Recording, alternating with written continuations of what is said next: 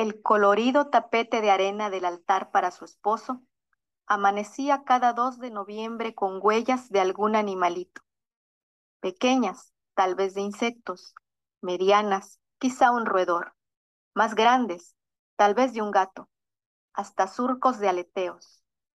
A mediodía, Rosenda limpiaba todo conmovida y un poco menos triste, porque su marido había cumplido visitarla en forma animal una vez que falleciera.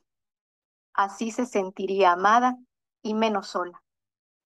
En el patio, los animales de la granja que hace 15 años vieron al abandonador huir sin retorno, echaban volado para ver cuál entraría el próximo año a dejar señas y mantener el falso consuelo en el hogar.